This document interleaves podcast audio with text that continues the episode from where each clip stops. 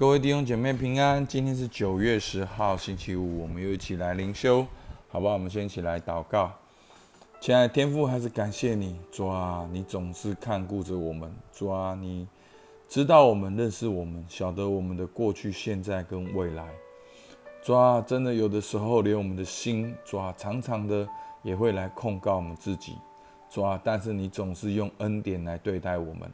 主啊，你差派耶稣来到我们当中，这就是你美好的证据。让我们今天，哦，主啊，因为耶稣基督再一次来到你面前，经历你的慈爱，主，我们向你献上感谢。听我们祷告，奉靠耶稣基督的名，阿门。好，我们今天要进到第八章，好，那第八章一到十一节，好是非常有名的一段经文，讲到这个，哦，耶稣跟这个哦行淫的妇人的这个故事。哦，常常在我们的啊，在信仰里面是耳熟能详的故事。好，今天呢，我们要用一些啊不同的角度来看。好，我们来看到八章，好，第一节到第十一节。好，首先看到的是背景。好，耶稣却往橄榄山去，清早又回到店里，众百姓都到他那里去，他就坐下教训他们。文士和法利赛人带着一个行淫时被拿的妇人来，叫他站在当中，就对耶稣说：“夫子，这妇人是正行淫之时被拿的。摩西在律法上吩咐我们，把这样的妇人用石头打死。你说该把他怎么样呢？”他们说这话，乃试探耶稣，要得着告他的把柄。耶稣却弯着腰，用指头在地上画字。他们还是不住的问他，耶稣就直起腰来，对他们说：“你们中间谁是没有罪的，谁就可以先拿石头打他。”于是又弯着腰，用指头在地上画字。他们听见这话，就从老到少，一个一个的都出去了，只剩下耶稣一人，还有那妇人仍然站在当中。耶稣就直起腰来，对他说：“妇人，那些人在哪里呢？没有人定你的罪吗？”他说：“主啊，没有。”耶稣说：“我也不定你的罪，去吧，从此不要再犯罪。”好，在今天我们看到一个主题，好像是定罪。好，那其实，在前面第七章呢，耶稣跟法利赛人跟文士已经他们的对立越来越升高。他们一直希望能够捉拿耶稣，差派差役去捉拿耶稣。好，所以呢，在这边呢，他们就想要得到告耶稣的把柄，目的是什么呢？好，借他人的手来杀耶稣。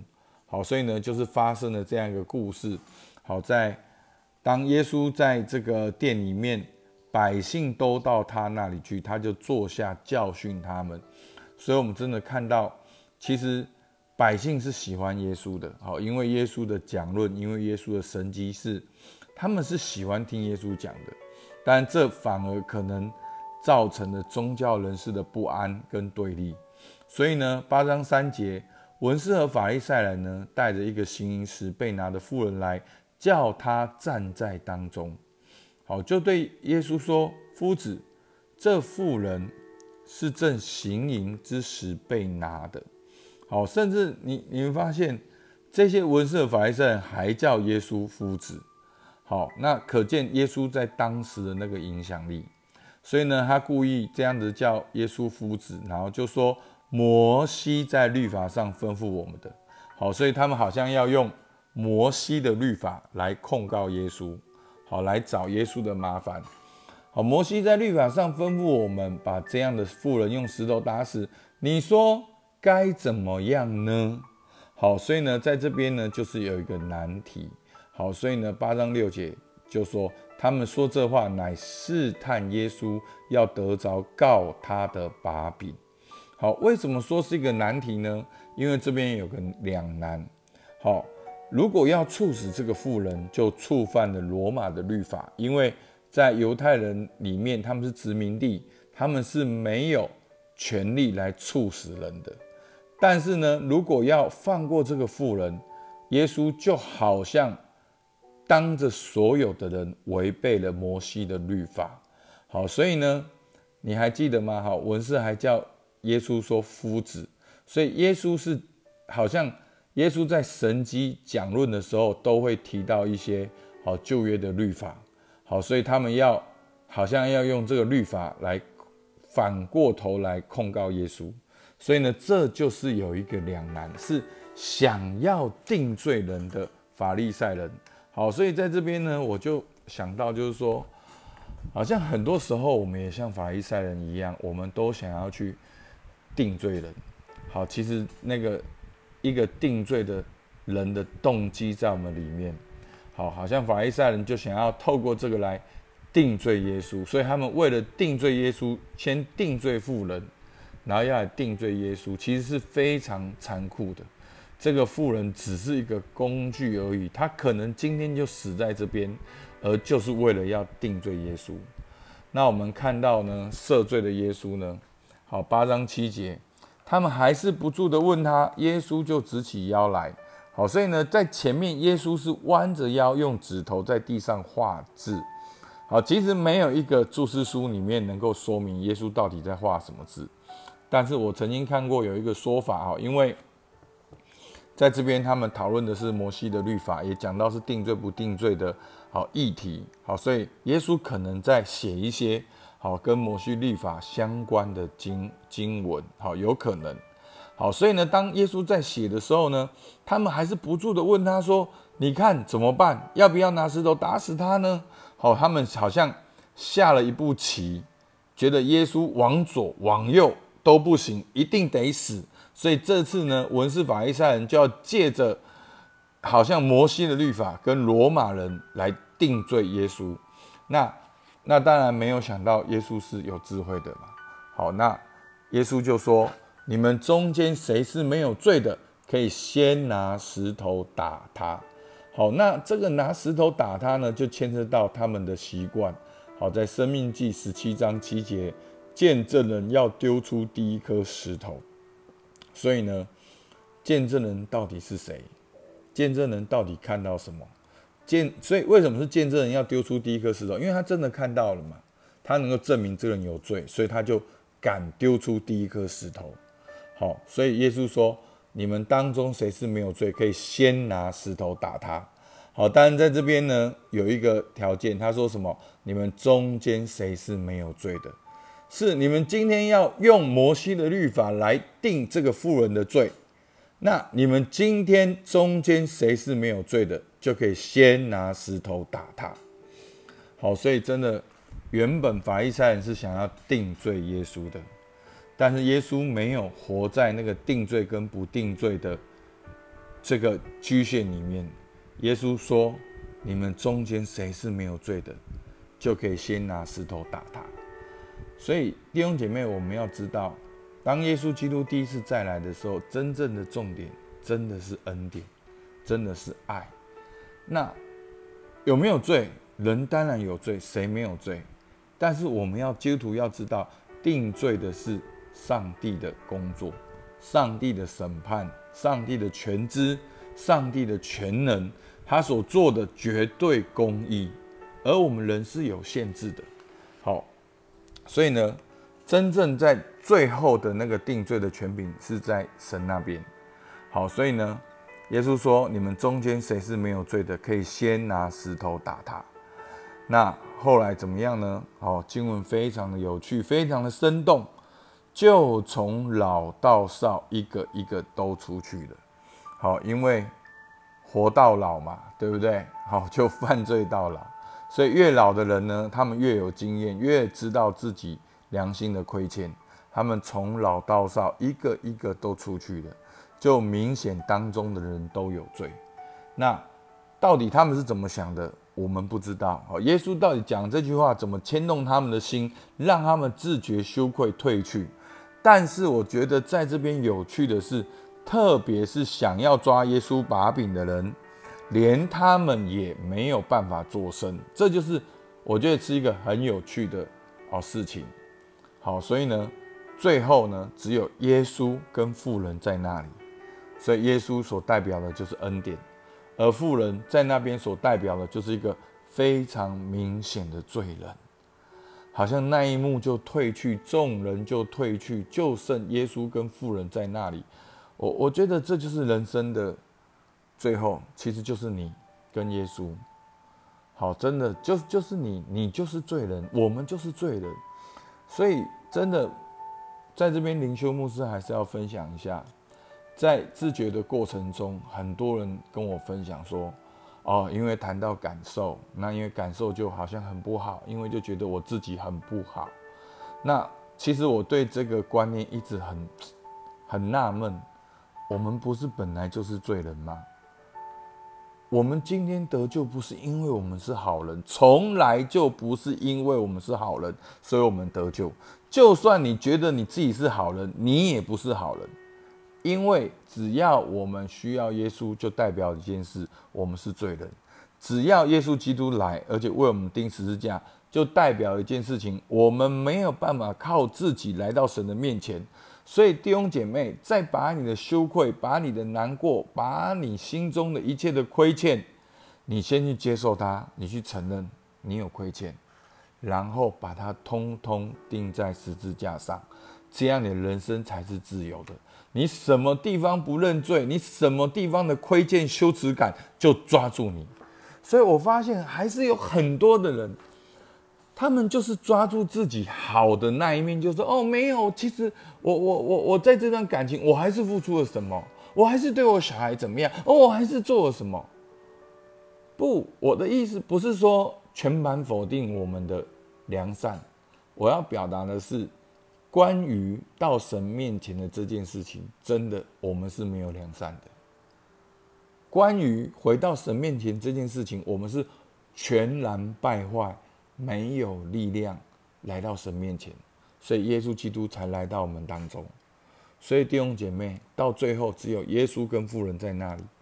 然后呢，耶稣说什么呢？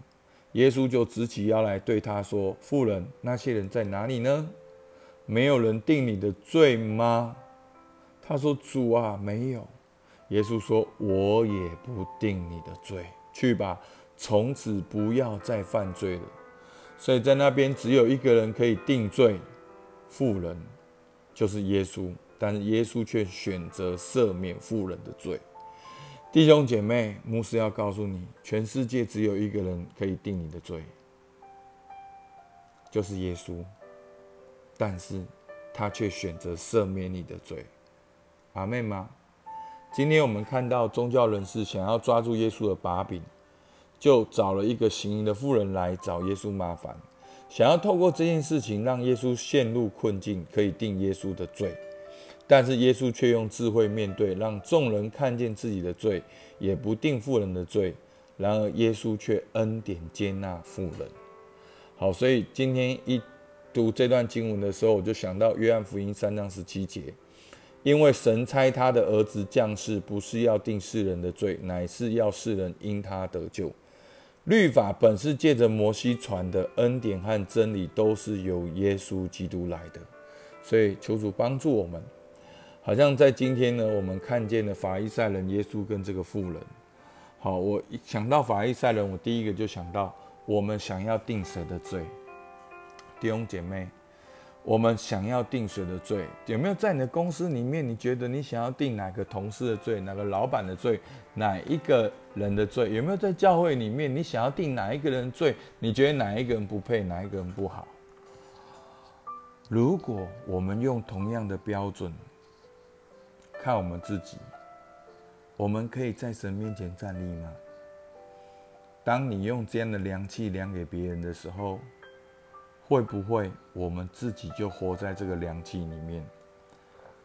所以弟兄姐妹，我要告诉你，论断别人就是论断自己，因为你看别人的时候，你有那个凉气，其实你就是一直这样看自己，所以你就越来越严格，你在感情上越来越严格，你在关系上越来越严格，你对自己越来越严格，但是可能我们没有察觉。所以每天灵修，我们的应用最重要的目的，也是帮我们察觉回转，然后去跟随神。那在今天经文中，你看见的耶稣做哪些的事情？他是怎样的主？好，你可以把一件事一件事记录下来。你看见主耶稣是怎样的主，他有怎样的属性，而我们要如何经历他？好，那在最后呢，我们可以有一点点的默想。好，我们可以有一点点的默想。好，我们稍微发挥想象力。如果你是那个富人，你现在就站在群众的中间，你是被法利赛人抓来，刻意抓你来。可能你平常就犯错，大家都知道。可是法利赛人就故意在那一天要抓你来做一个，好像一个工具来定耶稣的罪。